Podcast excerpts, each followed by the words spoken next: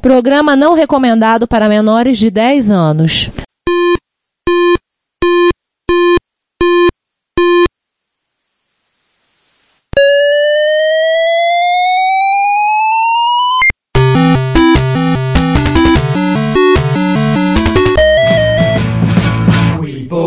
To help with your.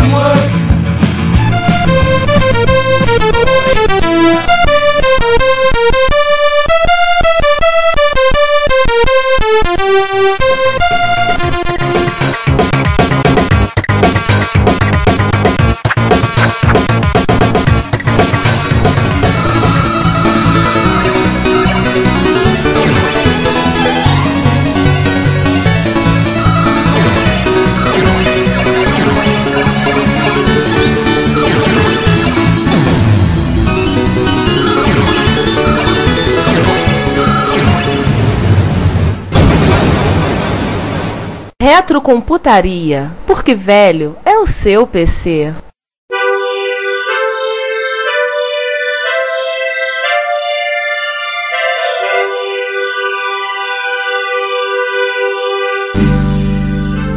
Bom dia, boa tarde, boa noite. Sejam bem-vindos a mais um episódio do Retro Computaria. O seu podcast de retrocomputação. Como dizemos há 41 episódios. Áudio aqui dizendo que o Sander é o mais gay. Quê? Opa, velho é o seu PC. Sim, justamente esse tablet que você acabou de trocar a película. Mas hoje faremos uma exceção. Bom dia, boa tarde, boa noite. Esse é o 41 episódio do Retrocomputaria, velho ao seu PC. Só lembrando, depois desse episódio, episódio especial 42, resposta sobre a vida, o universo e, né, e por que, que a gente não consegue fazer a piada engraçada. Esse é mais difícil, né? Aham. Bom, hoje nós estamos aí no estúdio V Remember, remember the 5th of November. e hoje a nossa mesa tem uma forma aí. Ah, Aliás, hoje é uma mesa especial, eu tô vendo aqui que tem uns paranauês aqui especiais que tem um convidado hoje mais do que especial, mas vamos começar pelos sempre vocês estão cansados de ouvir. Quem é que tá aí? Eu, Juan Carlos Castro. Eu, Sander Souza. Eu, Ricardo Pinheiro. Eu, Giovanni Nunes. E o João Cláudio Fidelis. E o nosso convidado especial, Aliás, mais que especial, Laércio Vasconcelos. Tudo bom? Vocês já devem ter entendido, do que vamos falar hoje, mas não vamos falar do Stone que nós falando. Alguns anos antes, né, alguns que nem eram nascidos de vocês. Nem nós. Não, não, eu, nessa época eu já era. Obrigado pela parte que toca dizer que eu sou tão novo, tá? Desculpa aí. Não, na Enfim, verdade, esse bate-papo, esse assunto que nós vamos tratar aqui, mas antes de você introduzir, né, começa lá, quase os nossos pais nem sequer tinham, tinham me- meio que aprendido É, a, a ser alfabetizado, né? só uma observação. Deixa eu falar um pouco do nosso, do nosso convidado ilustre, como dizia naquele seriado do Batman, né? O vilão especialmente convidado. Acho que todo mundo conhece o Laércio, né? Difícil quem não conhece. Quem tá na área não conhece. Lá no meu prédio ninguém me conhece. Você se mudou agora, né? Você tá morando no É verdade. Você tá morando no pé de errado. Não, sorte dele, porque senão, ô, seu, seu lá, você pode configurar meu roteador aqui? É, você tem uma sorte o danada. prédio onde eu moro ninguém me conhece. Isso é bom. Isso é ótimo.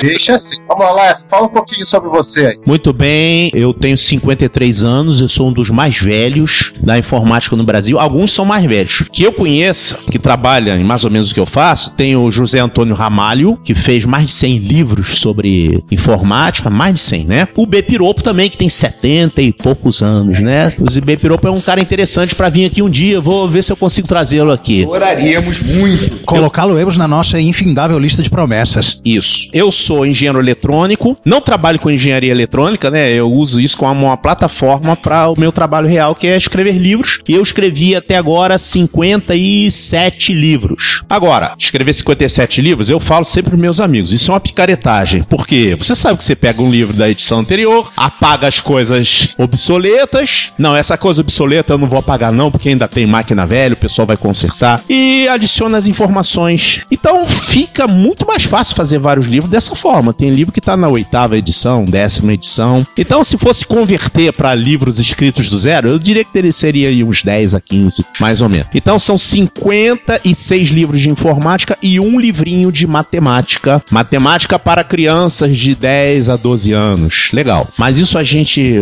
pode falar outro dia, né? Muito bem. Eu fiz engenharia no Instituto Militar de Engenharia, assim como o Juan também fez, né? É, eu fui pupilo de mestre Laércio. Juan foi meu aluno e meu contemporâneo lá. E mais ou menos por volta de 90, eu comecei a escrever livros para PC, que foi justamente quando abriu a informática no Brasil, né? É interessante quando a gente fala em informática, se você fala assim, ah, 1980, né? Poxa, 1980, eu nem era nascido. é verdade.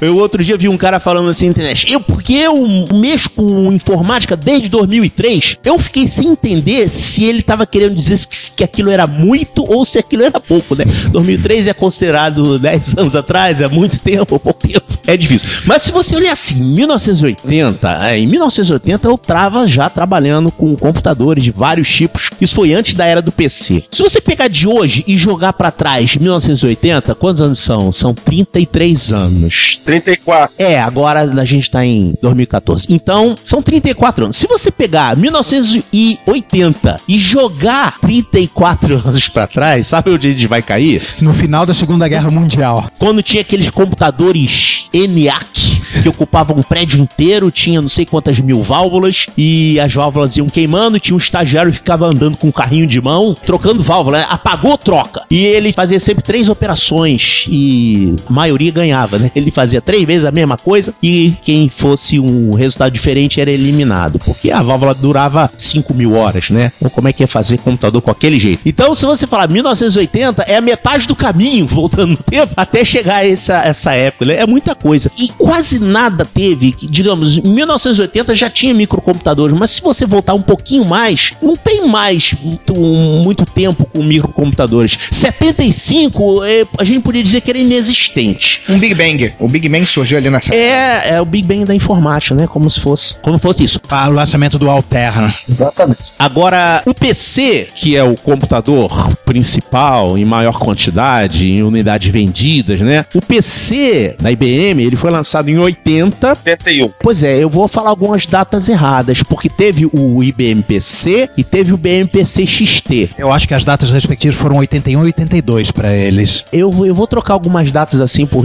faz muito, a minha cabeça já tá fraquinha, sabe? Eu fico confundindo o nome das pessoas. muito bem. Ô, Lécio, Pois não. posso fazer uma observação? Pois não? Já que está falando de coisa de antes de 1980, Uns cinco anos mais ou menos que eu vou falar. vamos dar um prólogo pro episódio, pro caminho, até porque tem algumas coisas que acho que vai encaixar com o que eu imagino que você vai falar lá na, lá na frente. Vamos tocar então. Vamos voltar no 1952? 1952? Ah, bem longe no passado. A investigação antitrust contra a IBM. Isso. Houve um tempo. É, a gente tem que falar isso quase como se fosse uma coisa. Existiu, Eu ia voltar só uns cinco anos, tá, gente? existiu ou não existiu, mas houve um tempo em que a IBM ela era praticamente monopolística no mercado de computadores, né, na época do mainframes. E óbvio, como os Estados Unidos ainda tem uma lei extremamente rígida com relação ao antitrust que é a lei Sherman, houve um, um pedido explicitamente para que a IBM fosse investigada pela lei Sherman. Para quem sabe, para quem já viu alguma vez como se vende mainframe, no mainframe você aluga o mainframe, instalava seu mainframe e você comprava tudo da IBM. Você não podia comprar de outro, Nem, nem conseguia comprar de outro. nem conseguia. É, o lado bom da vida é que eles mandavam até o código-fonte do sistema operacional. Podia até compilar na tua máquina. O único problema é que só tinha uma máquina pra você rodar. Né? É, porque para eles o importante era o hardware, o software era o acessório. Isso só foi mudar justamente com o PC, mas o fundamental para eles era o hardware. Lembrar que também a lei Sherman foi aplicada posteriormente contra a TIT nos anos 70 e tentaram aplicar ela no final dos anos 90 contra a Microsoft. E só relembrando, graças a essa política de que o importante é o hardware, não o software, é que a Microsoft hoje é a Microsoft por causa de. que Assistam Piratas do Vale do Silício. E por mas dessa assim- política, a Microsoft também tá indo pro buraco. Em 1956, houve um acordo com a justiça em que a IBM ela tinha muitas limitações no ramo de máquinas de processamento de dados eletrônicos. Basicamente, inclui também o microcomputador. Ao mesmo tempo que isso permitiu a criação de empresas como a Amdahl, Jane Amdahl, Vocês acham que também isso possibilitou ter um mercado para existir por exemplo, Control Data ainda se manteve, NEC, Borogs, Control Data, a própria Digital. Eram sete anões, né? Oito ma- maiores empresas do mercado. A IBM é maior que a soma de todos os outros, então ganharam o apelido de Big Blue and the Seven Dwarfs. A IBM não seria Branca de Neve, não? Eu não me lembro exatamente do anúncio. Eu sei que os, que os outros caras eram chamados de sete anões. Os apelidos que a IBM chama, era chamado provavelmente alguns impublicáveis, mas. se- Azul Mas enfim, é, Só terminar um pouquinho. Essa investigação de trouxa, ela correu de 1952 até 82. Foram 30 anos de investigação. E esse negócio de 56, você falou da limitação do negócio, seria uma coisa que a gente chama aqui no Brasil de TAC, né? Termo de ajuste de conduta. né? É, nesse meio tempo, nos anos 70, a IBM começou a experimentar com essa coisa de computador que não precisasse ocupar um, um quarto. É, aliás, ela testou com a IBM japonesa, né? É, isso. O primeiro foi o IBM 5100, que era um computador portátil, tenda-se, você podia carregar na mala do seu carro. Esse né? é aquele de 43 quilos? Pior que eu não acho que é. Ele tem maior cara de HP 85, esse cara. Foi desenvolvido no Centro de Pesquisas da IBM de Palo Alto, em 73. Ah, não, esse é pequenininho. Esse passou HP. É, se eu não estou errado, foi o primeiro computador a ter esse modelo que depois HP 85 ficou mais famoso, né? Que é o, o, a telinha pequena, parecendo um osciloscópio. Ou seja, uma cara mais de equipamento de engenharia do que de computador propriamente dito, né? E usava fita. E uma outra observação, o IBM 5100 também, na época, era absolutamente comum que os computadores científicos barra empresariais dos anos 70 vinham com BASIC. O 5100 vinha com BASIC também embutido. Em 78, o 5110, que é o sucessor do 5100, mas em termos de rádio é muito parecido, o 5120. Esse aí que é o cara de 43 quilos. É. O 5120. É, que depois virou Datamaster. Cara, o 5120 tem maior cara de ser pequeno. Tem. 45 quilos, tá aqui na descrição. E dois drives de 8 polegadas. Jesus amado. E isso não é um teclado destacável, não é uma protuberância fixa no negócio. Isso é uma maravilha. Você devia quebrar que é uma beleza, né? Se você ajuste sua ergonomia ao computador, não ao contrário. Pra quê, né? Aham. O Giovanni 5110 é o que foi lançado no Japão. É, eu tava vendo a cronologia aqui, quase todos os mísseis de É. computadores foram produzidos pela IBM japonesa. Tá falando aqui do preço desse de equipamento, é 13 mil dólares, né? 13.500 dólares. 13.500 dólares. Aí, na época, um flop de 8 polegadas custava mil dólares. Um HD de 5 megabytes, é megabytes mesmo, viu? Megabytes, megabytes. Mega, 5 mega, custava 5 mil dólares. Eu lembro que eu esquentava marmita num computador desse, naquela época. em cima da fonte do flop, tá? Esquentava a marmita ali, é uma beleza. Porque se, se tentasse usar a fonte do computador, queimava tua comida, né? E a marmita ficava quentinha? Ficava legal. Ó, eu conheci um pessoal que esquentava o sanduíche e a marmita. No XT, ele sempre tirava a tampa, que ele pegava um drive de 5 quartos e colocava a marmita em cima do HD RLL. Isso. E deixava lá. RLL ou MFM? Nossa, gente. E aí vem um mico que é importante, mico não, né? Que é o IBM System 23, conhecido como Datamaster. Esse aí já tinha mais cara de microcomputador que a gente conhece como microcomputador clássico. Ele usava o- um processador, pra variar, não da IBM, né? Usava o 8085. Foi o, foi o primeiro IBM a usar Intel. Esse sim, Giovanni, pesava 43 quilos. Nossa, só isso? E a ideia é que você pudesse pegar, tirar da caixa, obviamente com alguém te ajudando, você não ia carregar 43 quilos sozinho, colocar na mesa, ligar o computador, trabalhar, sem precisar de ajuda do pessoal do CPD. Então quer dizer que esse PC um dia foi o que hoje são os Macs, né? Era, era a ideia da, da IBM. Tirar da caixa e usar. Era o conceito, né? Tirar da caixa e usar. Não, na verdade, você e mais, mais três amigos tirarem da caixa e usar. A diferença é que eram carregadores de piano pra tirar da caixa. Além disso, tem, vai entrar no, no show notes, uma reportagem da Byte, de 1990, em, em que eles contam toda a experiência que eles tiveram no, no Datamaster, de como isso passou pro PC. Porque já estava rolando. É porque todos esses precursores, esses já, microcomputadores, precursores do PC, ainda foram fabricados dentro da cultura da IBM, de maneira assim mais ou menos normal. Para o PC, a IBM começou a pensar diferente. Era uma outra equipe, uma outra forma de visão. Na verdade é o seguinte, lembrar também que nessa mesma época, não só a, a Azul de Anil, né, como os, os- os outros sete anões, todos eles estavam desenvolvendo alguma coisa próxima do microcomputador. Naquela época o pessoal olhava o microcomputador com uma desconfiança, porque o, o microcomputador ele era como se fosse um brinquedo para nerds. Os computadores sérios, vamos falar assim, eu vou, deixa eu fixar uma época, 1979 foi quando eu entrei na informática. 1979 eu tinha 19 anos. Então, o que estava acontecendo ali? Foi exatamente o, o final daquela era de dominação do mainframe e o início da proliferação dos micros. E tinha micros antigamente, tinha o tal de Altair 8800, que é processador 8080, né? Foi o primeiro microprocessador de 8 bits que fez sucesso. Tinha umas chaves e uns LEDs no painel. Era assim. Você naquela época você podia montar um micro, mas é, isso é brinquedo, isso aí nunca vai ser usado seriamente. Você podia montar um micro, você tinha um kit que custava alguns milhares de dólares, que vinha com uma placa sem componente nenhum e um monte de chips para você mesmo soldar. Não, não tem que vir pronto, porque se vier pronto não tem graça. Eu quero dizer que eu montei, então soldou todos os chips ali. Então você soldava os chips, soldava aquele monte de resistores, capacitores, você construía a fonte, tinha uma interfacezinha para cassete, que era como se fosse uma interface de modem, é uma interface serial, e uma interfacezinha que você ligava aquilo na televisão. Então era aquilo ali. Aí o pessoal que era da informática falava: Isso aqui não tem nada a ver com informática, isso aqui é um brinquedo para nerds. Isso aqui nunca vai substituir o computador de grande porte, que o computador de grande porte pode executar várias tarefas, pode atender um número grande de usuários, o custo se dilui e tudo mais. Então, não tinha essa questão da seriedade em cima dos micros, né? Então, é mainframe que vai ser usado para sempre. E algumas tentativas foram feitas, né? Eu não me recordo de todas elas, né? de algumas delas para especificar o modelo, a data que foi, que realmente era uma coisa que não tinha no Brasil. Então a gente não teve acesso, não mexeu, não viu trabalhando. Então a tendência é a gente esquecer aquilo ali, né? Mas hoje tem por sites históricos, né? Tem, tá tudo lá definido,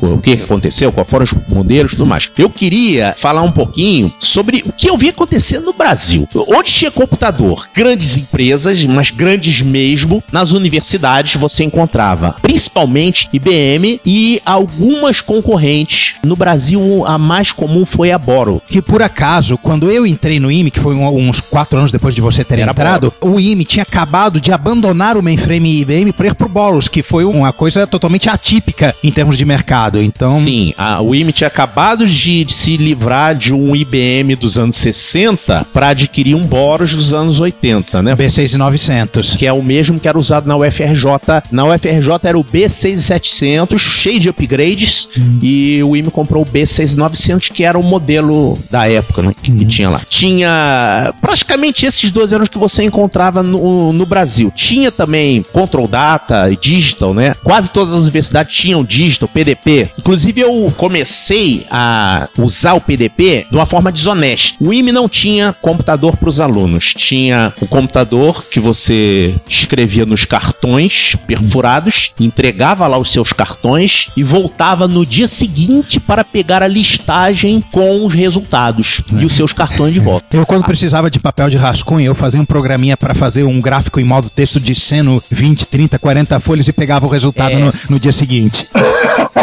é, PGR. Programa gerador de rascunho. Aí você voltava no dia seguinte, pegava sua listagem e faltou uma vírgula aqui, deu erro de compilação. Aí você consertava, colocava e ia no dia seguinte pegar o resultado. Mas isso de esperar um dia para pegar resultado, tinha também em outras escolas. Por exemplo, na época, a Escola Nacional de Ciências e Estatística, a ENSE, né? Ela nem tinha computador. O computador deles era o do IBGE. Eles usavam emprestado o computador do IBGE. E nem tinha perfuradora de cartão. Os alunos pegavam uma folha quadriculada e escreviam o programa lá em linguagem Fortran, que era mais comum. Tinha que botar em cada quadradinho asterisco, ponto, vírgula, parênteses. E mandava aquilo pro IBGE e tinha lá um exército de digitadoras que digitava aquilo nos cartões, rodava. Aí você, três dias depois, pegava lá o programa. Meu programa já chegou? Não, não chegou. Vai, volte amanhã. Aí você recebia os cartões perfurados e com o resultado do programa. Aí ele não funcionava da primeira vez. Você tinha que fazer alterações. Aí você mandava de volta aqueles cartões e mais uma marcação lá que identificava esse cartão aqui muda e vai entrar isso aqui. E às vezes sempre errava quando fazia essas modificações no programa. Era dessa forma. E tinha negócio, esse negócio de microcomputador, microprocessador, que repito, não existia no Brasil. Aqui no Brasil existia a lei da reserva de mercado. Então não pode vir nada de fora. Você não, não tem nem como ter acesso.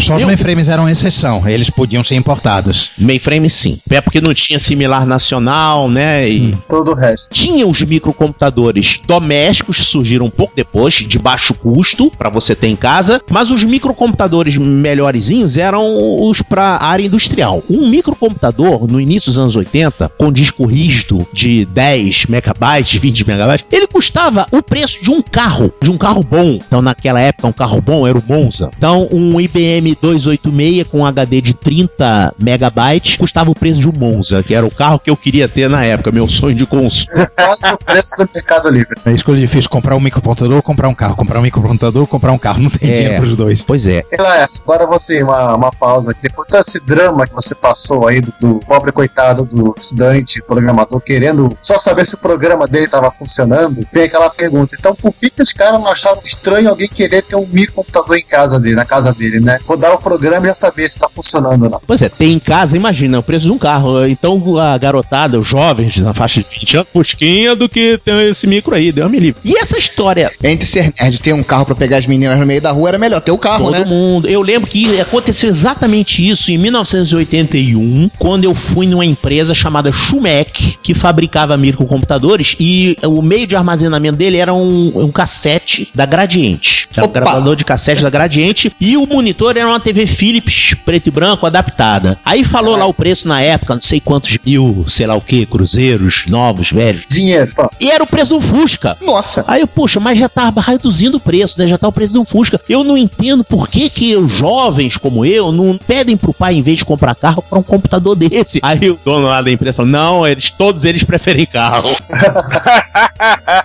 eu tinha ido lá comprar um teclado. Você fala hoje um teclado, né? Custa, você compra teclado aí por 10, 20 reais, né? Mas não um teclado pronto, fechado, não. Era só, só as teclas. Sim, ainda tinha que fazer a caixa dele, a alimentação dele, era, era assim. Eram as teclas sobre a plaquinha de circuito As impresso, né? teclas sobre a plaquinha e um chip que transmitia os dados. Não Isso. tinha nem conector. E sinta-se muito feliz com isso. Na época, o pessoal que mexia com o microcomputador construía mesmo, ligava, soldava os fios. Os chamados homebrew computers. É, fazer dessa, dessa forma aí. Mas eu não tinha nem computador, não. Eu tava fazendo o vídeo e foi providenciar o teclado. Eu não tinha construído um microcomputador ainda.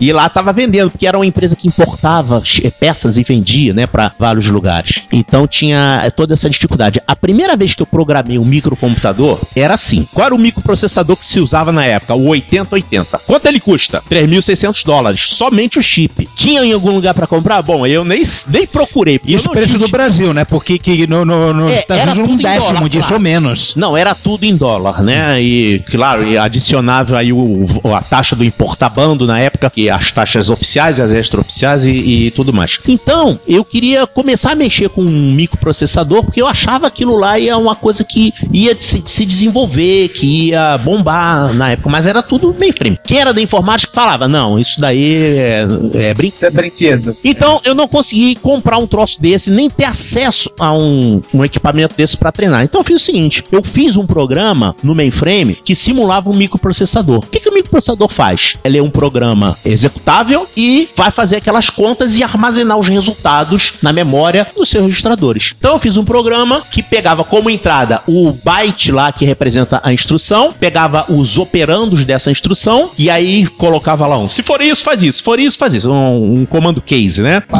E aí ele executava aquilo, fazia exatamente o que fazia o microprocessador e colocava na memória e listava para aquela instrução os conteúdos dos registradores. Então fiz um programa des- dessa forma aí. Você sem nem perceber, você fez o primeiro. é, Emulador. primeiro emulador brasileiro. No, das- no fim das contas, isso foi feito em linguagem Algol, que era como se fosse No um Boros. Pascal, no Boros 6900. Do IME. Aquele Isso. 6900 do IME. Justamente do IME. E por causa disso, eu consegui um emprego nessa empresa onde eu fui comprar o teclado. que o engenheiro-chefe tava lá, e ele disse, pô, esse cara sabe isso, ah, pô, isso, isso. como é que você aprendeu isso? Ah, eu fiz assim, estudei assim e tudo mais. Aí ele, pô, vem trabalhar aqui. Aí eu dei um jeito lá nos horários, peguei as aulas particulares que eu dava, joguei pra noite, a, o horário da tarde eu fiquei trabalhando. E aprendi muita coisa ali e pude acompanhar de perto esse iniciozinho do desenvolvimento dos microcomputadores no Brasil. E aí, por tabela, o IME começou a comprar micro Schumach, né? Também comprou, mas eu não tive nenhuma participação disso, que eu era só um estagiário de 20, 21 anos, né? E essa empresa Schumec, ela vendia chips para o exército. Então, através desses contatos, eles conseguiram começar a vender os computadores inteiros. Ah, Essa empresa Schumec, ela realmente era uma montadora de micros, né? A nível de chip. E fazia o chip desde o zero, tinha que fazer o, o BIOS e essas coisas todas aí. E depois de poucos anos, ela foi comprada pela Racimec, Olha, que é a empresa. Ah, ela foi comprada. Achei que ela tinha mudado de nome, não. Ela foi Não, comprada. Foi comprada. A Racimec é a empresa que fazia as máquinas da loteria esportiva. Ah. A Racimec, ela deu uma sorte muito grande, digamos assim. Ela teve um suprimento de dinheiro bem grande, garantido, porque eles ganharam a licitação para fornecer as máquinas da loteria esportiva. No início, eram as máquinas que você furava. Você colocava o volante e fazia os furos. E elas ganharam essa licitação. Depois, eles fizeram isso com microcomputadores adaptados. durou um bom tempo. Né? E era. Tinha dinheiro de sobra. Aí ele falou: vamos entrar na área de micros, vamos. Então, ah, viu uma empresa aí pra gente comprar? Compra essa Schumec aí. Então, foi comprado dessa forma. Então a Schumec é herdeira da Rasdata e companhia. Uma ideia, a Schumec tinha seis funcionários. Tinha um técnico que ficava soldando. Comprava, mandava fazer as placas, comprava os chips todos e soldava os chips. Tinha um técnico que ficava fazendo isso o tempo todo. E na época eu fazia software, fazia software básico, o, o BIOS, programa de formatação, o format. O format muda de acordo com o chip da controladora de disco. Então tinha que fazer o próprio format lá. Aliás, o formato do CPM era interessante, que ele não, ele não, não perguntava nada. Você escrevia format sem parâmetro nenhum, ele dizia press F to format disk. Aí, numa dessas, a gente está fazendo os nossos trabalhos das, das primeiras cadeiras de informática na engenharia num CPM, e um colega meu, chamado Eduardo Camilo, ele, ele me autorizou a divulgar essa história.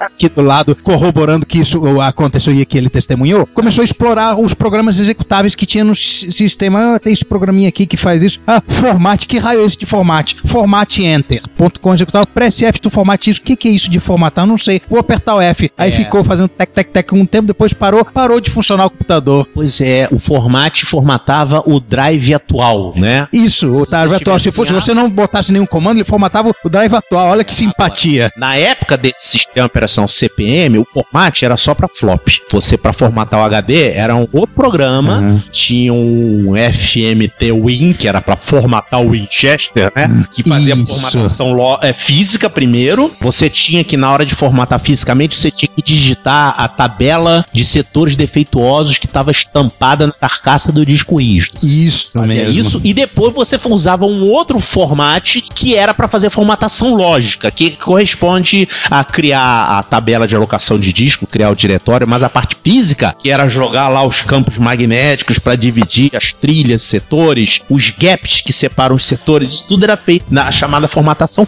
Hoje não existe mais, né? Hoje isso é feito somente na fábrica e o usuário não faz mais formatação. Foi jogado pra dentro da controladora que tá lá dentro do HD. Ela sabe o que fazer. Isso. E algumas coisas que a gente vê hoje no hardware, né, era, tinham também na- naquela época. Bom, Certo? cadê o É, vamos voltar para 81 de novo aí, como, Começar o do PC. no 80? como tinha mercado, tinha gente que queria, e aí por mais que alguns falavam que não, não teria muito futuro, tinha gente que queria ter um computador em casa. Já tinha micros da Apple, já tinha micros da Tinha gente que queria ter computador na empresa. É, e também na empresa. E o que, que a IBM resolveu pensar sobre isso, né? A IBM tava lá com a ideia dela até que alguém sugeriu. Não, esse é tal de William C. Lowe, que aliás faleceu ano passado. Vamos entrar nesse negócio do meu computador. Faz o seguinte, vamos pegar o computador da Atari, vamos colocar a marca IBM e vamos vender. Alguém na IBM subiu nas tamancas e disse, ô mané, faz seu computador. Tudo bem, posso fazer? Pode, beleza. Aí o cara pegou, montou uma equipe, ele voltou para Boca Raton, Só uma coisa, a equipe, né? Os 12 condenados. é, dois e dois. Na época, a IBM chamava de Entry Systems computadores menores. Era separado da IBM em Boca Raton, não era em, em Armond, Nova York. Ele pegou, vamos Dirt 12, vamos montar um protótipo em 30 dias. Com o que a gente tem. Vocês falaram uma coisa a lembrar. A IBM, a burocracia interna da IBM era tão grande como empresa que para você levar uma caixa de um depósito para outro levava coisa de seis a oito meses. Isso você vê no Triunfo dos Nerds. Se os caras fizeram o teste, mandaram uma caixa vazia de um ponto a outro. E foi, e foi a caixa vazia. O projeto da IBM estava em média 4 anos. Aham. Do início ao fim, entrar no mercado. E eles tinham um ano para fazer essa máquina. É, e de caso, justamente por causa dessa burocracia, resol- resolveram que a equipe toda ia funcionar quase que se fosse uma empresa independente, né? Com pouquíssima interação com os, os restos dos processos na IBM. Uma outra coisa, a política interna da IBM é o seguinte: nós nos bastamos. Tanto que a IBM nos anos 90 vendeu as fábricas que eles tinham, de HD, de teclado, de impressora, acabou passando desktop e notebook para Lenovo. Mas a IBM, ela produzia tudo. E isso foi uma quebra no, no pensamento da IBM, porque eles começaram a procurar hardware e software interno, CPU da Intel, software da Microsoft, consultaram a Digital, né, a famosa história do Gary Hill. A Digital Research, não a DEC do PDP. Só uma pausa agora aí. Eu lembro de ter lido há muito tempo atrás uma história de- desse da gênese do PC mesmo, que assim, a IBM ela começou a procurar, ela procurou a Atari, ela tentou sondar a Apple para comprar a empresa. Inclusive, ela chegou até a pensar em comprar a própria Radio Shack por conta do stand, do, do caso do TR-80. E alguém na IBM falou algo do tipo, olha, você nem comprar um restaurante inteiro por conta das xícaras. Só que eu não achei referência disso em lugar nenhum. Você lembra, Giovanni, da história que a IBM ia lançar um MSX? É, também teve. O boato que saiu na MSX Micro número 1 era pra surgir do PC Júnior. É, mas lendo essa pauta, gente, eu achei uma coisa engraçada. Mas vamos continuar a história. E nesse ano em que 12 condenados fizeram praticamente uma startup dentro da IBM, que é um processo de startup, que hoje a gente chama de startup, uma coisa que eles fizeram naquela época. Tipo, começaram do zero, vamos montar com o tem na mão, vamos fazer o trabalho de montagem das peças, hardware, software, etc e tal, juntou a BIOS, foi a única coisa que a IBM realmente escreveu, e até que em Agosto de 81, né? 12 de agosto de 1982, De 81. de 81, oh meu Deus do céu, né, no famoso Waldorf Astoria, em Nova York, foi anunciado o IBM 5150. Tão bonito. Bonito. A IBM gostava desse negócio de número, né? Parênteses, uma coisa que eu nunca entendi é a fascinação da IBM por números, cara. Tudo da IBM é número, e número de quatro dígitos. É que números são sérios, nomes são frívolos. Um, é tudo nome e com quatro algarismos, né? Meu pai começou a trabalhar em informática no IBM 1130. Então passou pelo 4341, pelo 4301, mexeu muito no terminal 3270. Não sei como ele não pirava com todos esses números. Peraí, não esquecemos do HAL 9000. É, é. Pode esquecer dele. Não esquecer do HAL 9000, claro. Timex Sinclair 1000, 50 reais. Commodore 64, 400 reais. Turbo R, 1.800 reais. Retrocomputaria, não tem preço. Bom dia, boa tarde, boa noite. Esta é a sessão de notícias do episódio 41 do Retrocomputaria. Porque há 41 episódios. Velho é o protagonista do seu episódio. Pois é, justamente esse mesmo, cara. Exatamente. Vamos então começar 2014 as efemérides, né? Para a tradição. Pera aí, César, você contra o Alt menos aí, por favor, você tá a 10 MHz, vamos pra 4.77. Tem que apresentar quem tá na mesa. E hoje a mesa é pentagonal. É, é Enfim, vai, Giovanni, começa por você aí. Do lado claro do ringue, eu, Giovanni Nunes. Do lado alto do ringue, eu, Ricardo Pinheiro. Do lado escuro da força de Do lado azul do ringue, eu, João Cláudio Fidelis. Do lado atropelado do ringue, né? Do lado Faixa de pedestre. tá, do lado atropelado do ringue, eu, Juan Carlos Castro. Vamos lá, né? Agora chame meu SAMU.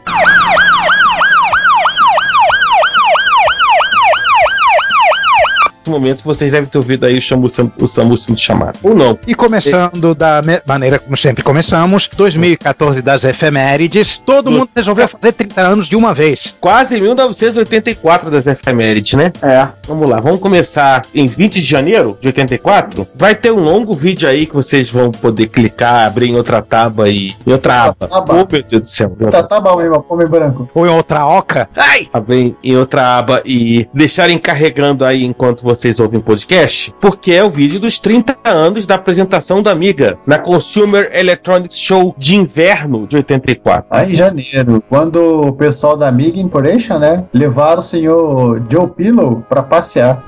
Nossos amigos usuários de Amiga, no, com certeza, no dia 20, fizeram um bolinho pra comemorar o aniversário da Amiga. Né? E os que moravam no Rio podiam fazer isso o dia inteiro porque é feriado. Foi feriado. Só pra resumir aqui, lá foram 30 anos a, o pessoal da Amiga Corporation, ou Amiga International, ou Amiga Computer, não sei que nome eles tinham naquela época, eles levaram o protótipo do Amiga 1000, aquele montarel de placa com um monte de wire-up, pra ser apresentado na CES de inverno. Causou aquele rebuliço todo das pessoas que não acreditavam que aquela coisa estava sendo feita em um computador só. Empresa independente, não era Commodore. A empresa ainda não era Commodore. A Commodore foi lá, viu, conta a lenda que a, a Apple foi lá, viu o chip e falou: tem muito chip aí. Outras empresas como como Silicon Graphics olharam o que era o Amiga, a própria Sony olhou. Todo mundo foi lá dar uma olhada. Ah, tá exposto. Galera, vai lá, vamos ver, o que dá- vamos ver que negócio é esse, né? E realmente, vamos e venhamos, assim, se comparar com outras efemérides da época, o Amiga era um computador bem à frente pra sua época, em 84. Sim.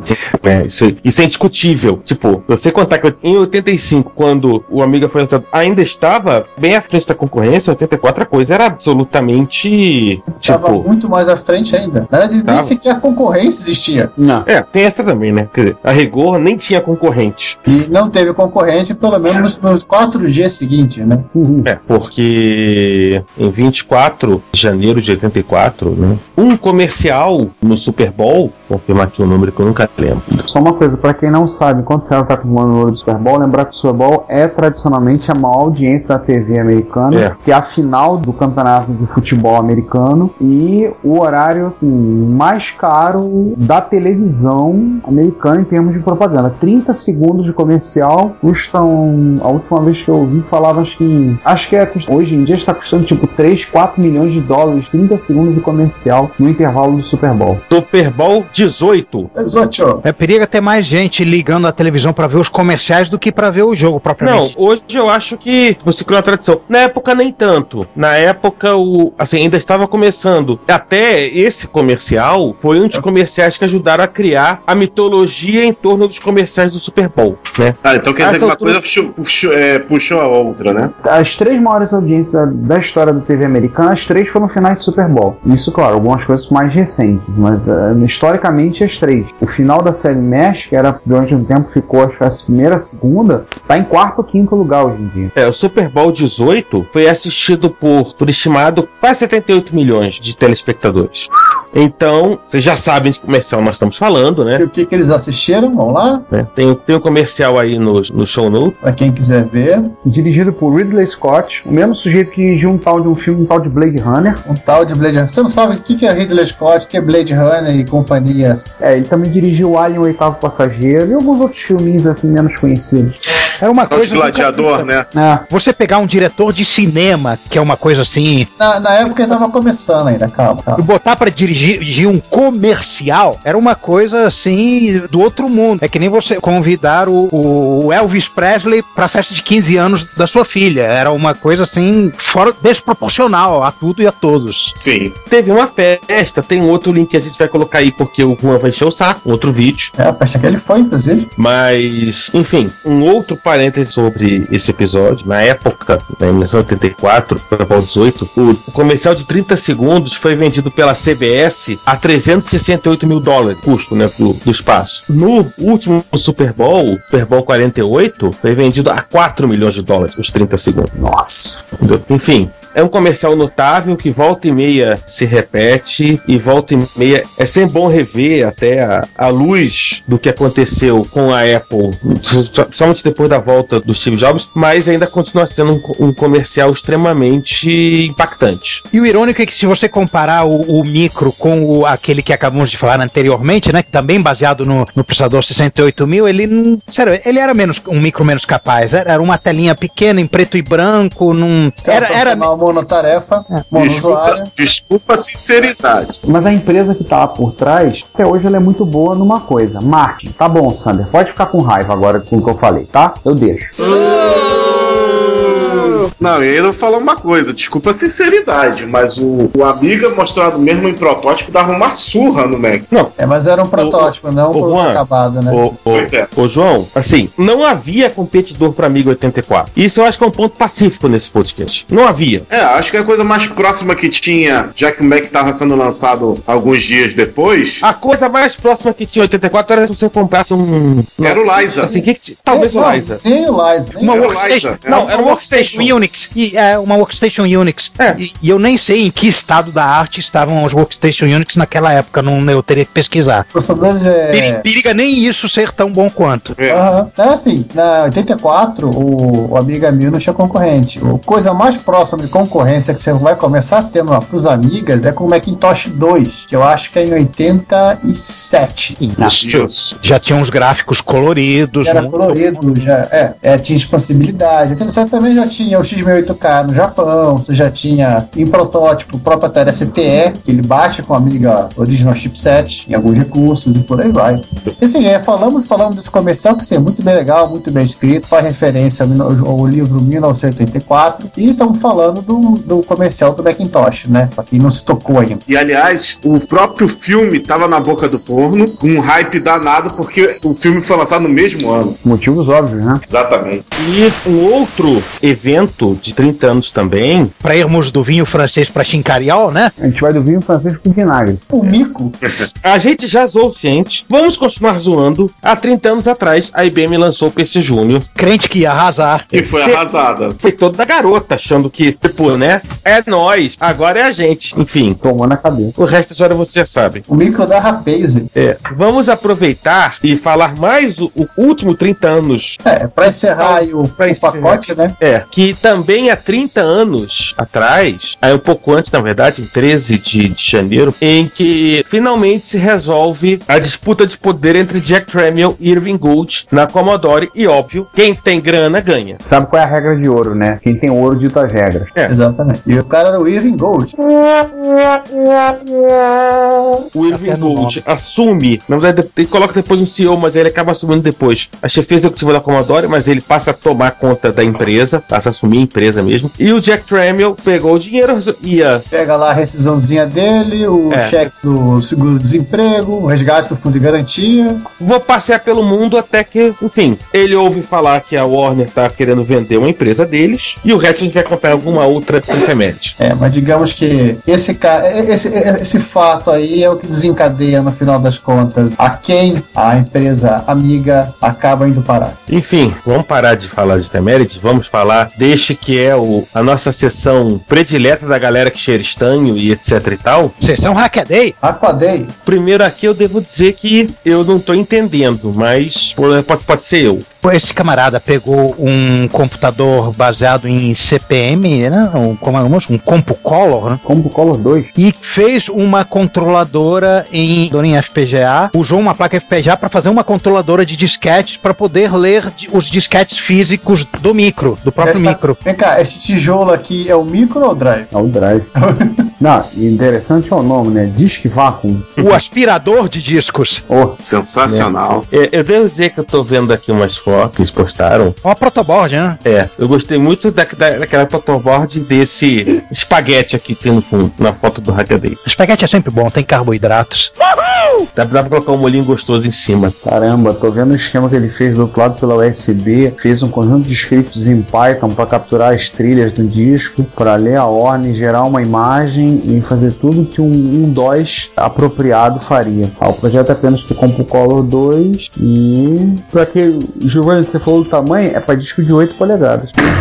É apenas 8 polegadas. Como, né? como todo bom computador CPM que se preza. Micro CPM de raiz. Exatamente. 8 polegadas. Tem, emulador de drive é para os fracos. É, você pega o, o seu laptop, pega a largura do teclado dele, o, o disco de 8 polegadas é, é só um tiquinho só men- menor do que isso. Não, não, é, não é 2 polegadas menor do que isso. É, isso era o, a largura do, do quadradão do, do disco de 8 polegadas. É, vocês podiam usar ele como jogo americano, ter. E, aliás, não vamos colocar, vamos deixar vocês procurarem no Google sobre o Compo Color 2, mas o bicho é bonitinho, ó, o bicho é legal, parece um caixotão, né, um bom computador de 77, bem legal. Bom computador no 77, estofamento em couro sintético. Meu Deus. Pra época, né? É tom de madeira, tem que ter o tom de madeira. Claro.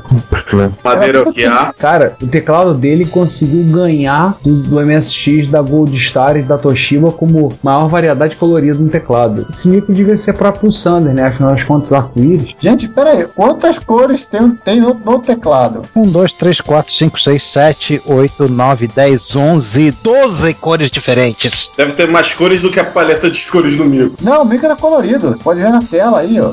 O, o, o micro, na verdade, é, é o televisor. É. É display colorido ainda por cima. É, você selecionava- as cores. Tinha vermelho, branco, Sander, azul, azul claro, Sander de novo, Sander É, mais o, é, o que, Sander. que eles fizeram na verdade foi colocar o micro uma dentro TV. de uma, de uma televisão CRT. Vai que tinha Sander claro e Sander escuro. É, Caraca, processador 8080, 2 MHz, monitor de ah, 13 polegadas, eu acho que eu tô vendo o drive. é interno. Olha, que medo. Pera. Eu tô precisando identificar onde está o drive. Agora eu não tô, não tô com 100% de certeza que, o- que o sistema era, era CPM, não. Ele tem Basic em ROM. Era mais, mais tipo microdoméstico mesmo. É. Não, é FCS, era o sistema. Eu acho que não é CPM, não. Não, mas mas em ter- 76, eu acho que ninguém usava 5 um quarto, então.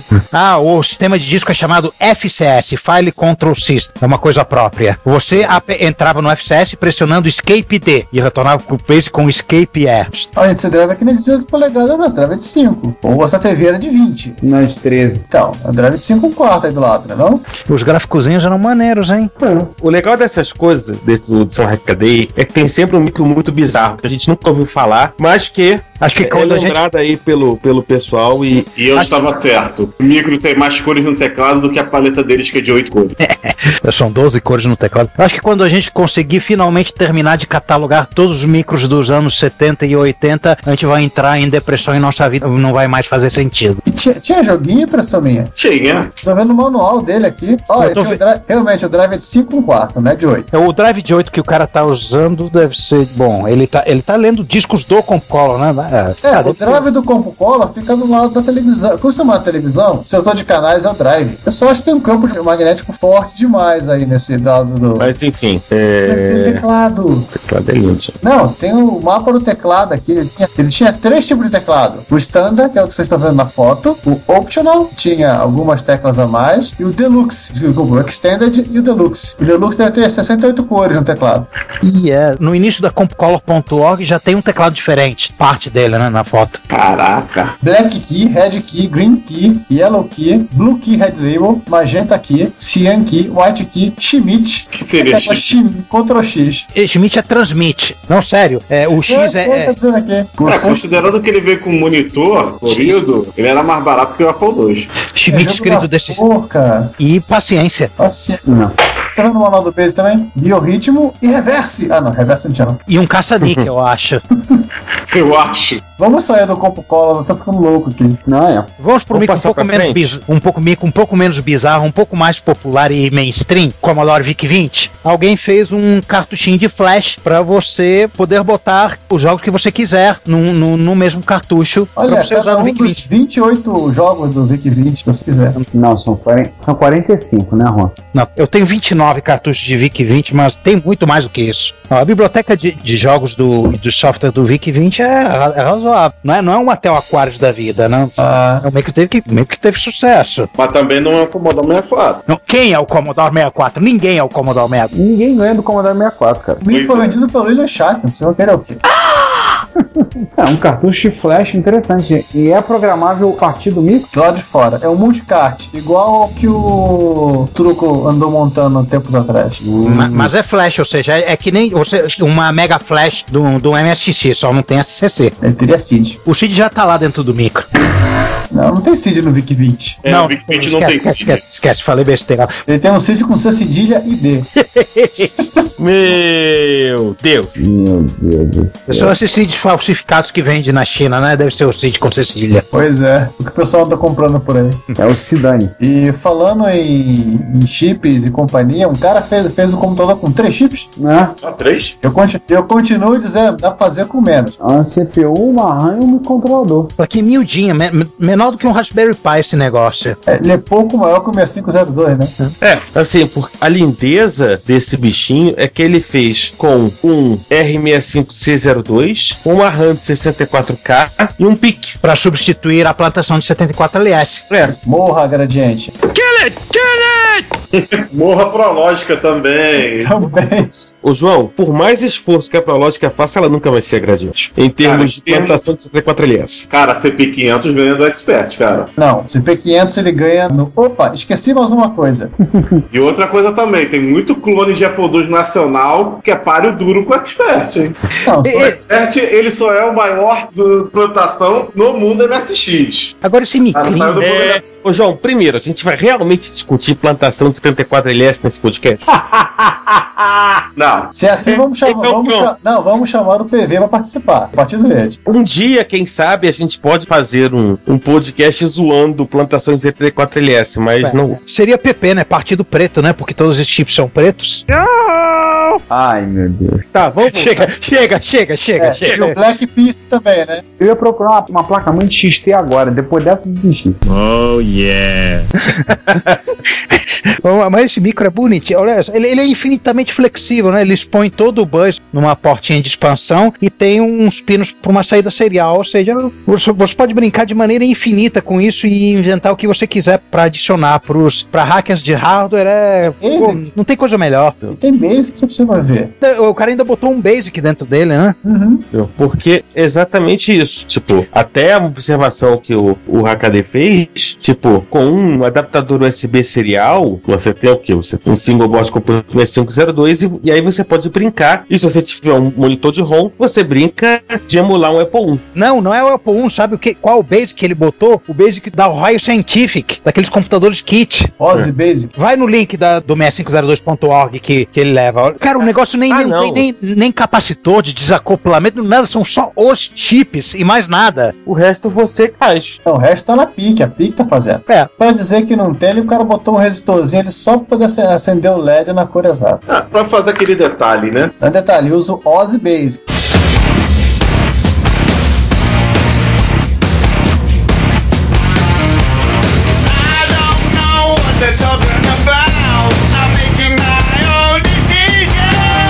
É sempre bom ter Ozzy Osbourne por perto pra fazer piada. Com certeza. Já que a gente tá falando de. A gente já falou de FPGA, a gente já falou de, de chips clássicos de bits. Vamos voltar pra, pra FPGA? Sim. Vamos lá, o que, que esse cara tá inventando aí? Grant Searle, que fez o, o computador 6509 mais minimalista de todos os tempos, né? Que eu chamo de Co, porque que é um coco, mas, mas só tem metade dele. Resolveu fazer um computador baseado em FPGA que você pode selecionar qual o, o core que você quer, qual a CPU que você quer, qual o vídeo que você quer, assim, por chaveamento, por opção. Ou é um seja- retrocomputador infinitamente flexível. Ou seja, eu quero um Z80, depois eu de- desligo ele e ligo de novo com o 6502. É por aí, essa é a ideia. Nossa. Exatamente. Você quer fazer um computador clássico escamoteável. Saída de vídeo tem a opção de RCA monocromático, VGA ou VSCAR. Em homenagem ao Márcio Scar. Ah, é.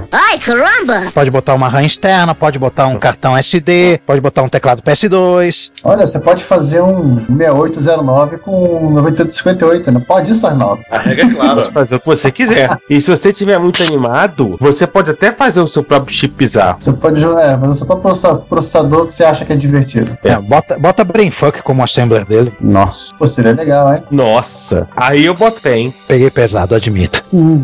Hadouken do Juan, né? Porra, É, do, é. do Juan e o Fatale. é, encerrei a discussão e chega de hackaday. Vamos prestigiar os nossos mano parça que estão muito Vamos lá. ativos ultimamente. Sim, sim, enquanto o pessoal Fala dos truta. É, assim, enquanto. Cadê o nome do cara aqui? O, Qual do? Pick and Mix. Ah, o O. Grant Searle quer pegar um FPGA pra fazer um micro genérico. Tem um pessoal aqui que resolveu fazer um. Um micro um específico? micro específico e novo. Mais um projeto de um MSX saindo do forno. Teve uma época que a gente pegou muitos desses projetos pela frente. Ouviu falar de vários. Não, isso aí, Ricardo, isso aí eu acho que foi muito mais uma. Foi normal no, no, no final dos anos 90. Sim. O, o, o Juan pode até testemunhar a meu favor e contar quantos projetos de Coco 4 saíram no mercado norte-americano. Tá no livro, né? O, É? o- o livro de Coco. Pô, é, inclusive, havia uma ideia de que, que o sucessor do Coco nem, nem usaria o, o 6809, mas sim um 68000, rodando OS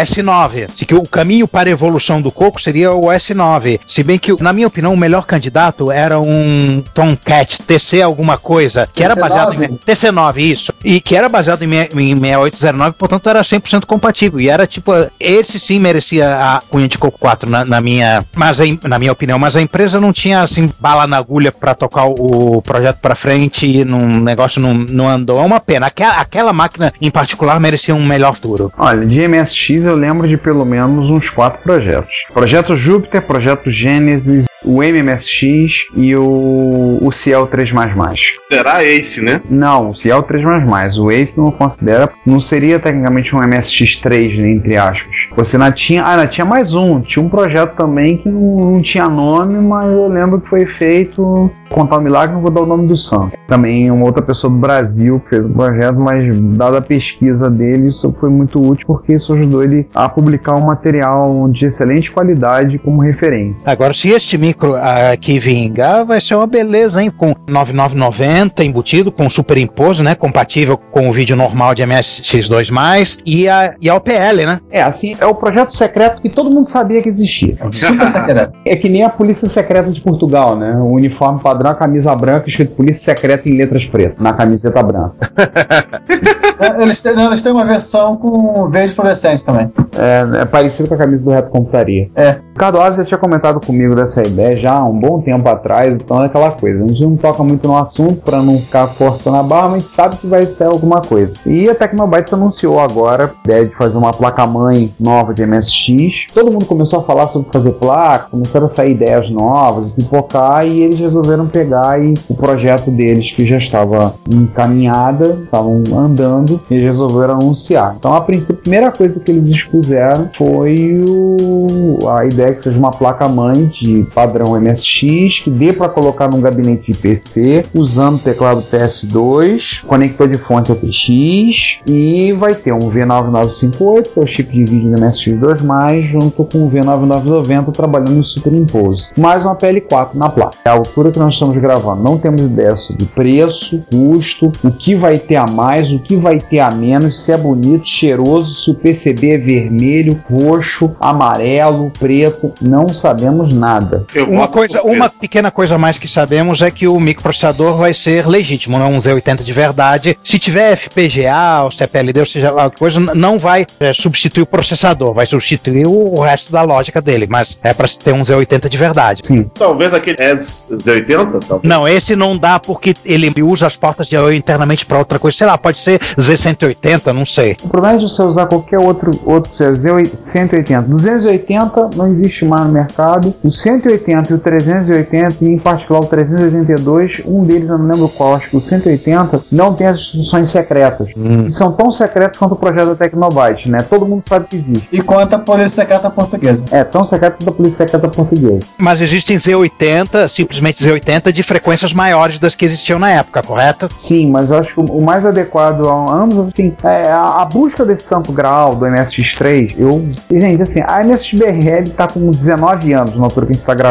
Eu já vi muita história aqui, o Giovanni também deve lembrar. As histórias que eu não tô lembrando, o Giovanni deve lembrar. E a gente já viu muita história dessa. O que eu sei é que ah, o mais próximo que eu podia fazer, tinham falado fazer com o EZ80, que parece que ele tinha todas as instruções, mas tem o problema é que ele é, na prática, Ele é feito para ser embarcado. é, pra, exatamente, para usar com. Ele tem um stack de CPD embutido. Então, assim, O problema dele é que ele reserva. Isso eu não vi de primeira mão. Isso me foi dito, acho que pelo próprio Asen, não me lembro se foi o Rogério. As portas de I/O não estão todas disponíveis nos pinos dele. Ele usa internamente para outras coisas. Lembra quando a gente falou no, no- no episódio de Commodore que os endereços 0 e 1 do 6510 ficaram reservados para fazer coisas, tornando ele incompatível com o 6502? É mais ou menos o mesmo. problema. É o mesmo problema do EZ80 em relação ao Z80. É um ótimo processador embarcado de 8 bits, mas ele tem problemas de compatibilidade irremediáveis com. Ele é feito para coisas novas, não para você fazer coisas velhas. Pois é. é, aí é aquele negócio. O como eles vão resolver o problema? Vamos esperar e ver como vai ser. Deixar que a careca do Oasis seja iluminada pelos céus, né? Ricardo, Hum. sim, eu até acho que talvez na, na comunidade brasileira, se tem alguém, sem desmerecer qualquer outro, mas se tem alguém que pode resolver esses problemas, é o A. Ah. O problema é, é aquela história. É primeiro porque, como você mesmo observou, a gente tá cansado. Tipo, era quase um MSX novo por ano. Oh. Segundo, sim, tal que chip, né? Show me de coisa. Tudo bem que eu acho que em muito tempo é talvez a melhor oportunidade de um novo MSX, mas vamos esperar, vamos ver, né? Vamos dar tempo ao tempo, vamos é, dar tempo pro Ozzy trabalhar, entendeu? Porque também eu acho, e aí é uma autocrítica que a gente tem que fazer como MSXeiros, é que eu acho que boa parte dos problemas que ocorreram acabaram ocorrendo muito em cima da nossa própria ânsia de- das coisas acontecerem. A ansiedade é que mata. Aí é aquela história, aí fica a ânsia, aí tem a ânsia você fazer a coisa, aí isso acaba gerando uma pressão em cima de quem fazia, essa- a pessoa que fazia não consegue terminar tempo, isso, isso aumenta a ansiedade e por aí vai. A gente conhece muito bem o histórico de quantas vezes a gente viu o projeto surgindo, falando, e aí o cara pegou, soltou o projeto em listas de discussão, e aí todo mundo começou a falar, todo mundo começou a dar pitaco no projeto, todo mundo dizia que tinha que ter. Aí vem gente dizendo que o projeto não vai ficar bom se não tiver isso, gente dizendo que se não tiver aquilo ele não vai comprar, gente dizendo que se fizer, se tiver que fazer essa pequenina modificação não vale a pena, e gente dizendo não vai funcionar. Não vai dar certo. Trademark. Então, assim, então pra quem tá roendo as unhas, assim, na boa, vocês já esperaram tantos anos pra um possível MSX3, espera mais um pouco. Então, compra uma BE1 da Teraci, instala o firmware de OCM novo que parece com o logo do MSX3 e seja feliz. Pronto. O pessoal que tá ansioso. Pra quem não tá, vamos aguardar e vamos ver como é que sai. Mesmo porque o que não falta são coisas legais em outros micros clássicos para se brincar. Você quer o vídeo de MSX? Quer uma coisa nova com vídeo de MSX2 Plus? Que tal um coco? Que tal um coco? o maluco insano, o acelerado do Luiz Felipe Antoniozzi, vulgo Retro Canadá, Trancado debaixo de 70 metros de neve dentro da casa dele. sem mais nada para fazer, a sanidade lentamente se esvaindo da mente dele, ele resolveu fazer um- uma coisa absurda. Resolveu colocar um 9958, o VDP de MSX2 Plus, num coco. E, pasmem, funcionou! Ai, meu Deus. Ele, inclusive, codificou um driver de tela de, de modo texto pro Color Basic do Coco e pro S9 também. Tá no artigo do Plus. É, o do S9 ele já tinha hackeado aquela plaquinha de 80 colunas que ele já tinha feito, então ele já sabia o caminho que tinha que seguir, né? Esse que, a do Basic, acho que ele perguntou para o senhor, né? É essa ciência de, se- de você redirecionar o, o I.O. de tela e teclado é uma ciência bastante conhecida no firmware do Color Computer e feita por várias pessoas, inclusive este que vos fala. Eu fiz uma, co- uma coisa completamente diferente que é simplesmente usar a tela gráfica que já existe no próprio Coco. Ele não, ele botou um hardware adicional e redirecionou a- as rotinas de, de, de I.O. para ele. Tem um vídeo aí, vejam no show notes o link pro, pro Plus, tá aí. Com direito à neve na janela. Isso aí. E como a, a coisas de coco não param, ainda te- temos um novo projeto que, quando vocês ouvirem isso, é possível que já esteja bem mais adiantado, feito pelo Vitor Truco, em colaboração com o nosso amigo Daniel Campos, que é de uma interface IDE, clone da Glenside IDE, que é uma interface antiga para Color Computer, que você pode usar um cartão CF no- na IDE, aquele esquema Que tem o tamanho de uma Havaiana. né, tem o tamanho de uma Havaiana, Havaiana de pau? É.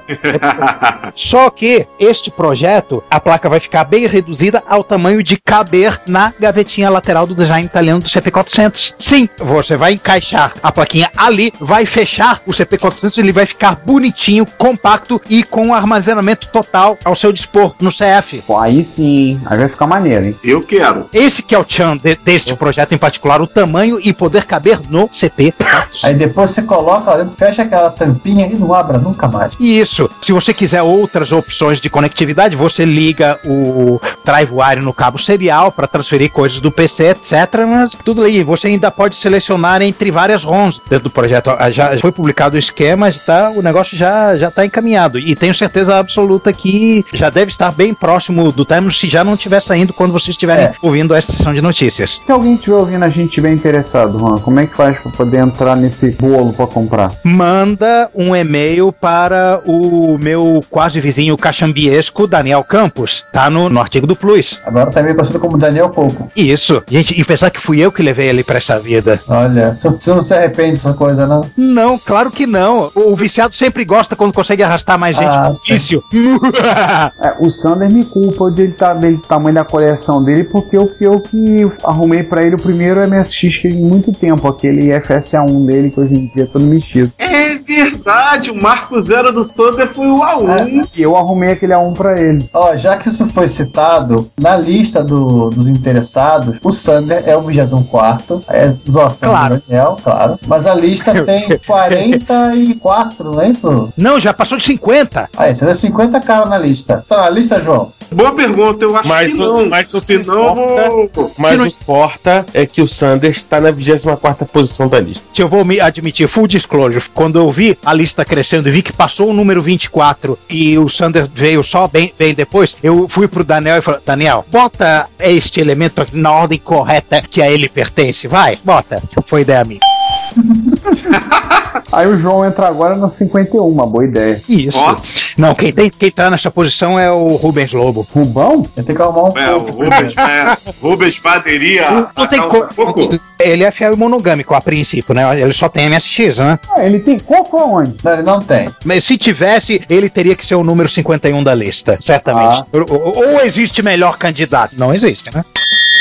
Não, não existe melhor candidato do que o Rubens para ser o 51. Vamos comentar então rapidamente das notícias mais vistas desde a nossa última gravação lá no Plus? É, os cinco mais, né? Os cinco mais. Top Five. Top 5. Então, e aí a gente aproveita emendando e comentar dos eventos. O que a quinta mais vista foi a notícia sobre a MSX, que foi agora em novo endereço, no Sesc Madureira. Não foi no último dia 15 de fevereiro de 2014. Princípio, salvo nenhuma nada em contrário, a nossa nova casa. Desde já, muito obrigado à Patrícia, que é a curadora do- da área de internet, que nos forneceu o espaço. O encontro foi no, no sábado, foi um encontro muito divertido, muito bom. Sentimos falta de algumas pessoas, mas é aquele negócio. Quando a gente faz três, quatro encontros por ano, dá margem para que a pessoa não vai um, vai em outro. A sala que nos forneceram é uma sala bem bacana, toda envidraçada.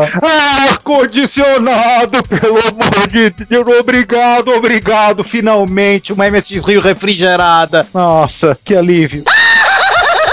Gente, o que aconteceu com o Juan? Tem um momento Sander. Ah, sim. Ele sanderizou nesse momento. A sala, como puderam notar, o ambiente todo ali é um ambiente com ar-condicionado. Pela reação extremamente masculina do Juan agora. Só que não. Vocês notaram isso. Então, um lugarzinho simpático, bacana. Alguns vão fazer ir por ser em Madureira, mas ah, Quem não pode em Nova York, vai de Madureira. A maioria das pessoas vai de trem mesmo pro Engenho de Dentro, é só mais três estações. É, não é tão enrolado, é fácil. Almoçamos num restaurantezinho simpático ali perto, muito gostoso. O encontro foi muito bom. Tivemos a visita do. Além de São Paulo, que veio o Alexandre Souza Tabajara, veio, Carol, a convidada de uma hora. Tivemos a visita do seu Benito Piropo. Ah, legal. Ah, deu ar da sua graça. Esse barulho que vocês ouviram não era o Benito Piropo dando ar sagrado. Tivemos um campeonatozinho de Animal Wars. Tivemos o Daniel fechando o Mumble 2, viciado. Pra manter a tradição, né? O Daniel fechando um jogo em eventos de retrocomputação. De nave. Tivemos o campeonato de Animal Wars, o vídeo está no meu celular, inclusive parabéns ao Juan, que foi o primeiro lugar. Obrigado. Fala sério, Juan, você ficou treinando, nem em casa. Não, não. E detalhe, e quem perdeu na final para o Juan foi o Sander. Sander é freguês já? Putz, eu perdi a oportunidade, eu tinha que ter dito chupa Sander. fala, fala agora. Fala agora. Chupa Sander, vice. Vem cá, ele é vascaíno, não é? O Sander não é vascaíno? Não, não. Não, ele é antítese. Ele é Flamengo. Ah, ele deveria ser fluminense, não, não é não? Pois é, né? É, ma- é, combina mais com ele, realmente. É. Tivemos lá, foi um encontro divertido. Tivemos, inclusive, a nossa nova ouvinte se manifestou nas Erratos de Janeiro, a Melissa, né? Minha aluna espoleta, resolveu dar, dar o ar da graça lá. Eu cumpri uma promessa, botei ela pra jogar Pinguim de Ventre. O Leandro deu uma aula de Pinguim de Ventre pra ela. Ela sentou do lado, ficou assistindo ele jogando e explicando tudo, passo a passo, cada coisa. Ela falou- e depois virou assim, Mas ele entende esse jogo e puxa a vida, professor. Isso é. Quando ele começou a jogar, isso não era nascido. Pois é. Falando em aula, eu também tive um momento didático, que eu estava assessorando o mais novo visitante, mais novo no quesito idade do evento, que era o garoto que eu esqueci o nome dele, infelizmente. Por favor, se manifeste. Com Filho do apenas oito anos. Filho do Leandro? Não, Não, não, o Gabriel tem 11. Não, outro, um menino que foi lá, sentou, passou do encontro, acho que era o pai, ou tava sentado ali perto, foi o pai, foi o pai. o pai, né? Segundo o próprio. Hum, Jogou, conversou um bocado com o João. Isso é legal, né? A gente. Ah, Shelem foi. Eu sempre digo assim: o prazer não tá só em ter, colecionar, encontrar os números, mas também ver pessoas novas participando. Foi um encontro muito legal. A próxima vai ser no dia 2 e 3 de maio, no meio do feriadão, então vai ser na sexta e no sábado do feriado de 1 de maio. Tá? Acerte seu calendário. Do Sesc de Madureira, Royal Bank da Câmara número 90. Mais uma vez, obrigado a Patrícia Klein por ter nos cedido o espaço e esperamos que tenha dado tudo certo e possamos fazer outros encontros lá, que tenha sido o primeiro de muitos. Já que a gente falou de encontro, falar rapidamente do Encontro de São Paulo? De MSX de São Paulo? que Teve duas semanas antes? Mete bronca.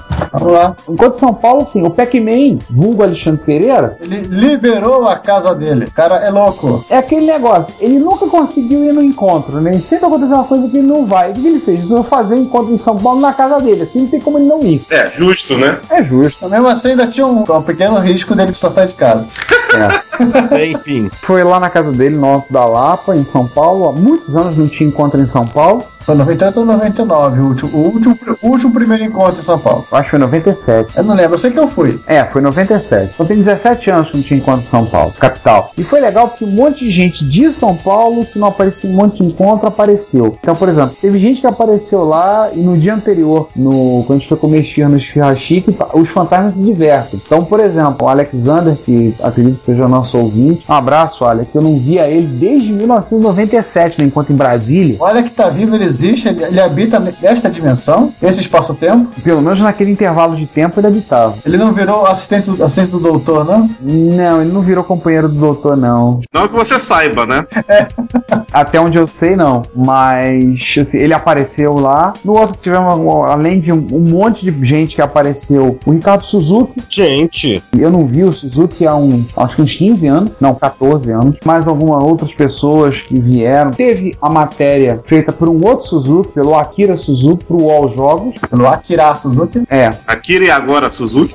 Meu Deus. Akira e agora. Meu Deus. Não, é sério. Não é piada, isso é sério. Pra quem não entendeu, o Akira Suzuki era o Akira e agora da Super Game Power. Nossa. Para aqueles que liam Super Game Power. Exatamente. Teve uma matéria no UOL Jogos com fotos do encontro. O fotógrafo, inclusive o Taylor, que foi, se divertiu, adorou o encontro, achou um barato, tirou um monte de foto, conversou com todo mundo. O encontro foi muito divertido lá na casa do Pac-Man. Foi muito bom. O Riggs esteve lá também, o Riggs com a Elaine. Sim, sim. E um dos principais momentos do encontro foi a filhinha deles falando que ia subir as escadas pra brincar com, outros, com os outros Smurfs. Gente. Cara, a carne é um barato. Ela vai fazer três anos e ela é uma graça. Ela foi lá tocar, né? Aproveitar que eu tinha pedido ao, ao Emiliano para trazer o Yamaha com o teclado, que havia a possibilidade da gente ter a presença de Lorde Vinheteiro. Foi contactado, foi avisado do encontro, mas algum motivo deve ter acontecido que ele não pôde estar presente. Eu tinha pedido ao Emil para trazer o Yamaha com o teclado musical. Falei que eu quero filmar o Vinheteiro tocando o MSX. O pena é que ele não foi, porque isso ia ser legal. Ah, isso é ser épico. Mas nós tivemos música experimental produzida pela Carmen e pelo Arturo, filho do, É. do Emiliano. Então foi assim, foi muito divertido o encontro, foi bacana pra caramba. O Sander ficou com a Beagle Bone Black o dia inteiro pra, pra rodar um emulador. No final do dia ele conseguiu rodar o OpenMSX no, no Beagle Bone Black pra carregar uma Lash e dizer, beleza, gente, estamos encerrando, tchau. E saiu saltitando pela rua. Dando pulinhos eufóricos pela rua. Pac-Man fez uma fonte pro meu Spectravite. Muito obrigado, Alexandre. Valeu mesmo. Ajudou pra caramba. Vai quebrar uma árvore. Esperamos que tenha outros encontros em São Paulo. Tanto que outro- outros fudebas malucos abrirem a própria casa. Abram suas casas.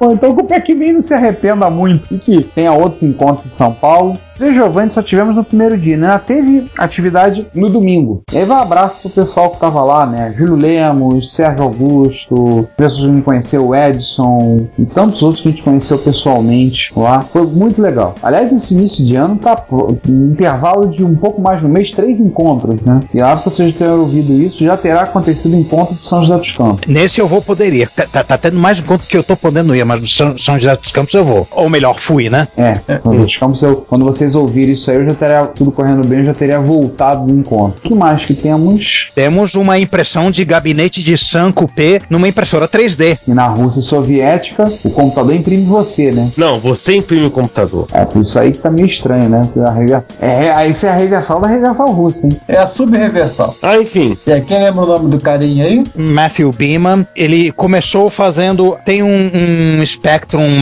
Plus com placa condenada. Ah, vou botar um, um gabinete de Raspberry Pi dentro. Ah, tá, fez. Tudo bem. Ó, Muita gente faz coisas. dos- Aí ele diz: pô, e se eu tivesse um gabinete de Sankupé que é muito mais bonitinho? Ah, mas eu não vou destroçar um, um Sankupé funcionando para fazer isso. Então ele resolveu imprimir em, em 3D. É um trabalho em progresso. Tem o link aqui no, da- da- do álbum de fotos no Flickr, onde ele avisa as pessoas: ó, voltem que isto aqui vai. Opa, olha, já tem coisas mais. Já tem fotos além das que da que estavam da última vez que eu vi. Algo- vez que eu olhei, eu olhei, tinha feito, feito o outro lado. Roubado. Foi, foi a vez que eu vi também. É isso aí, tô vendo agora. Tem até um mock-up de um drive de disquete aqui. Ficou Breve bonito. fajuto. É, não ficou do mesmo tamanho de um Sanko-P, fo- ficou um Sanko-P compacto. É, ficou um Sanko PC. É. Como é o Apple IIc, Sanko PC. É, já que ele tá querendo, ele não, ele não vai gastar tanto material assim pra, pra fazer a caixa. Nem precisa Ou fazer então- uma caixa tão grande, né? O, o tamanho do teclado que ele tem disponível pra botar também, né? É. Ou ficou um sanco pezinho.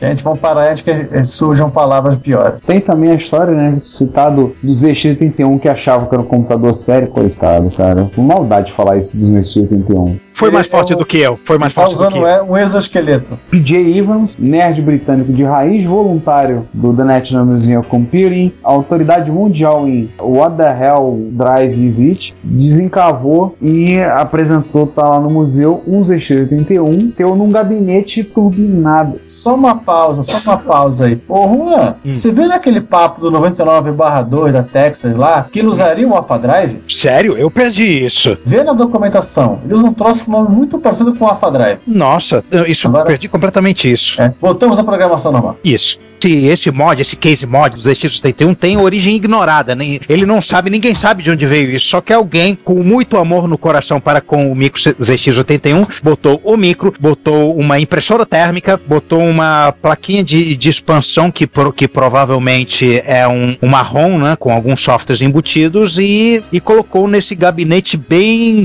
resistente. Ficou com cara de, de, de micro profissional mesmo. Ah, resistente a ponto de poder botar uma TV em cima, né? Pois é. Tudo funciona interessante. Tem legal, curioso o nome, né? O nome que foi apelidado ele, né? Bluetooth. Ou como nós conhecemos, Brutus. O Emerson. Não é à toa que o Brutus da Retrocomputação Nacional falou que, ah, mas é um personagem simpático. Opinião totalmente imparcial, óbvio. Total. E aí, aproveitando, falando ainda de outras máquinas, falando também do Microchroma 68. Isso, uma placa de desenvolvimento da Motorola voltada para experimentação em cima do processador de vídeo 6847. E John Linville ataca outra vez, né? Isso, eu não sei onde ele arruma. essa- Ele deve ter inside information com, com gente que trabalhou na Radio Shack, não, não sei. As maiores raridades acabam na mão dele, mas Ele fuça no lixo da Motorola.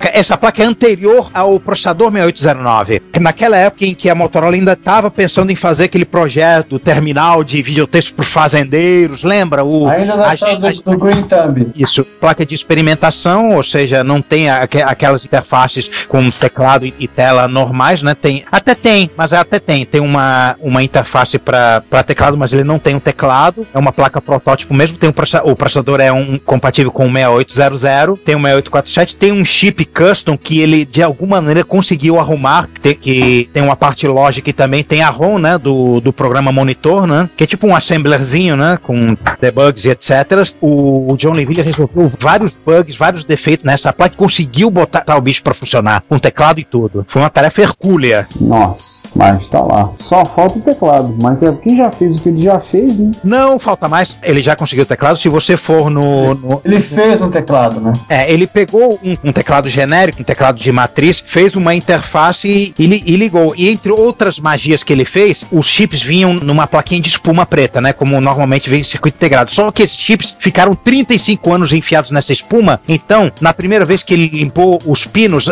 ainda ficou uma camada de sujeira invisível que deu esses defeitos na CPU. Ele teve que limar, não, não falando nem lixar, limar os pinos da CPU para funcionar. Coisa linda. O áudio.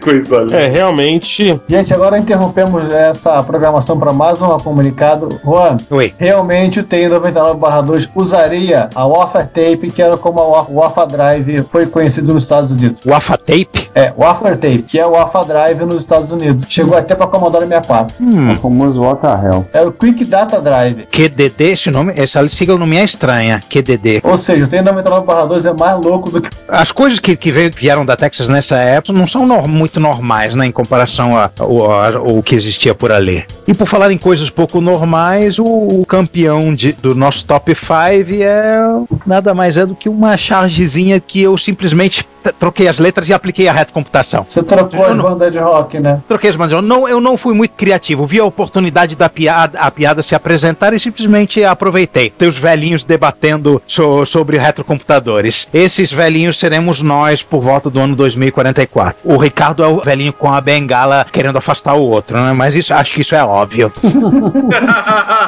Enfim. Só um detalhe: 2044, será que estaremos todos lá? Não sei, mas eu acho, acho que o Juan é aquele que tá em pé lá no canto gritando. Ou então o da frente com a guitarra, né? Eu, nesse ano eu vou ter 79 anos. É. Isso é muita, muita coisa. Achar os outros aqui. A gente ficar os outros no asilo. Então, senhores, mais alguma coisa? Não, só pra lembrar que daqui a 30 anos eu vou ter 30 anos a mais, então. Não. Enfim, isso é deprimente. Ou não. Acho que só uma coisinha a marcar, só lembrar os nossos ouvintes, o último dia 20 de janeiro, esse podcast cretino que vocês ouvem completou mais um aniversário. Uhul! Completamos quatro anos de reto computaria.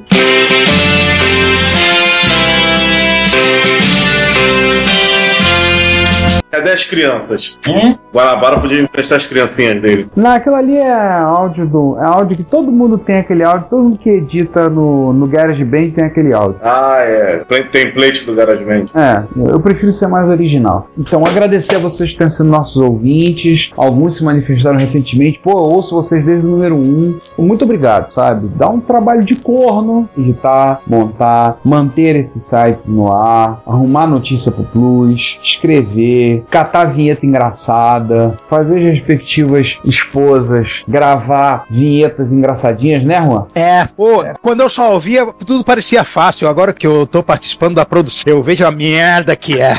Pois é, né? E você nos implorou para participar, então não, não vendo. Não, não, eu não me arrependo, não, pelo contrário. Isso é a coisa mais divertida do mundo. Inclusive, como vocês já devem ter notado, a gente tá intercalando. Eu e o Juan agora estamos intercalando a edição. Então tem episódios que o Juan tá editando, tem episódios que eu tô editando. Aliás, a gente faz até o. Você pedir se o pessoal consegue adivinhar quem é quem. Tem projetos novos aí em pensamento, em planejamento, tem coisas com temos ideias aí daí pra frente. A gente não consegue ficar parado, né? Mas muito obrigado vocês terem ouvido a gente, terem acompanhado o site, dado uma certa visualização pra gente. Só acho que acho que vale a pena comentar rapidamente, dar uma satisfação pros ouvintes. Acho que é interessante comentar rapidamente pra vocês em termos de visualizações. É, pois é, desculpa. Ah, não é isso não? Não, não, não é pedir desculpa não. Desculpe se você acaba comprando 60 e poucos micros depois que escutou a gente. Ops, ops. Cara, o Werner mandou um e-mail pra mim esses dias com a, com a quantidade de MSX que ele tem. Ele tem mais do que isso. Opa! E ele é fiel monogâmico, hein? 92. Atenção, quando a gente fala fiel monogâmico, só pra reiterar, quer dizer que o cara só se dedica a uma linha. Tipo o Ricardo, que, que tem 15 MSX. 15 MSX nesse, nesse momento da gravação. Na, na- quando você estiver ouvindo, ele deve ter uns 17. Não, agora vai ser mais difícil. Pelo menos 16, hein? E o Werner tem 92 MSX, né? Isso. Ele tem mais do que o André. E o Sander em micros em geral junto. Bem, acho que dá uma satisfação para os nossos ouvintes. A gente teve em torno de 54 mil visualizações no Plus no, ao longo do ano passado. Faz ficar muito felizes com isso. Nosso podcast tem uma certa quantidade de downloads que eu não lembro exatamente quanto. Só olhando as estatísticas, mas não tô com vontade de olhar agora as estatísticas do Blu-ray. Mas o importante é ver que a gente tem um bando de gente maluca, que nem a gente, que gosta pra caramba desse negócio e, e ouve. Ou então 17 fãs inveterados que ficam apertando F5 o tempo todo. E amo apertar F5. E olha que a gente não dá nenhum prêmio pra isso, hein? É, e não somos nós. Pois é. Para ser exato, no ano de 2013 nós tivemos no Plus 52.800 visualizações ao longo do ano de 2013. Uma média de 152 visitas por dia no site. Para um assunto que é uma coisa extremamente específica como o nosso, num país onde não, não é tão enfocado como é no Brasil, é uma vitória. Então, muito obrigado a você, o nosso ouvinte, que é o nosso leitor, que está com a gente. Continue nos ouvindo, lendo, comprando o que a gente vende. Nos amem, digam que que a gente, a gente é legal. Coisas nesse tipo, senão a gente chora. Doações no PayPal também, Micros também, aceitamos doações de micros, tá? principalmente essas. Eu quero cocos, tá? Olha que vai ter gente que vai te dar coco, hein? É, não é a fruta, não, tá? É o micro. Se vê que nesse calor um, um águazinha de coco vai bem. né? É na falta de micro, pode ser uma água de coco mesmo, eu gosto. Que pode ser em garrafinha em vez de natural. É, pode, pode, pode. Não é a mesma coisa que na fruta, mano, tudo bem. Então, pessoal, nós mais uma vez nosso muito obrigado. Continuamos agora, iniciamos a quinta temporada do Reto Computaria, quinto ano. Pausa pra música do Esquadrão Classe A. Esquadrão Classe A só durou cinco temporadas, hein? Ou seja, cuidado, né? Então isso significa que este, este ano teremos um episódio que iremos pra cadeia? Cara, se aquele episódio, se o 18 saísse sem os fins, nós já teríamos ido pra cadeia no final da segunda temporada.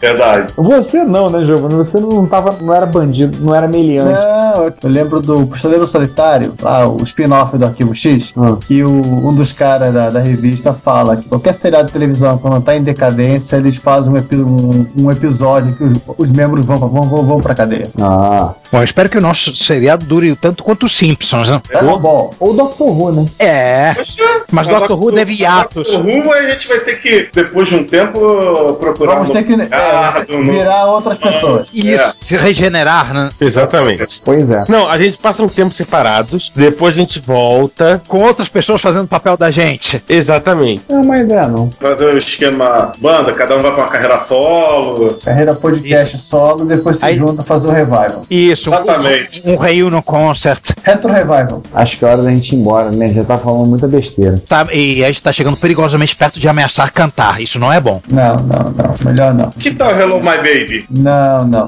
Depois dessa eu vou embora, gente. Vamos, vamos, vamos. Em respeito aos nossos ouvintes, na- não vamos cantar e nos despedimos aqui. Tchau pra todo mundo. Abraço. É isso aí, pessoal. Nos vemos na sessão de e-mails do 41 e até lá. Abração. Tchau. Bom, a gente volta daqui a duas semanas, né? O episódio tá bom pra caramba, deixa eu passar. Então vai. Até daqui a duas semanas com a continuação do 41. Bem, então eu me despeço aqui do pessoal. Pra vocês que estão escutando a gente, prepare-se porque vem muitas novidades aí, coisa boa, hein? Até lá. E agora, em cima da faixa de pedestre, o sinal tá verde pra mim. Gente, até o próximo episódio. Até mais aí. Se você quer enviar um comentário, crítica construtiva, elogio ou colaborar com as erratas deste episódio, não hesite. Faça. Você pode falar conosco através do Twitter, no usuário arroba retrocomputaria, pelo e-mail retrocomputaria.gmail.com ou colocando comentários no post desse episódio em www.retrocomputaria.com.br. Lembre-se sempre do que dizemos. Seu comentário é o nosso salário. Muito obrigado e nos vemos no próximo podcast.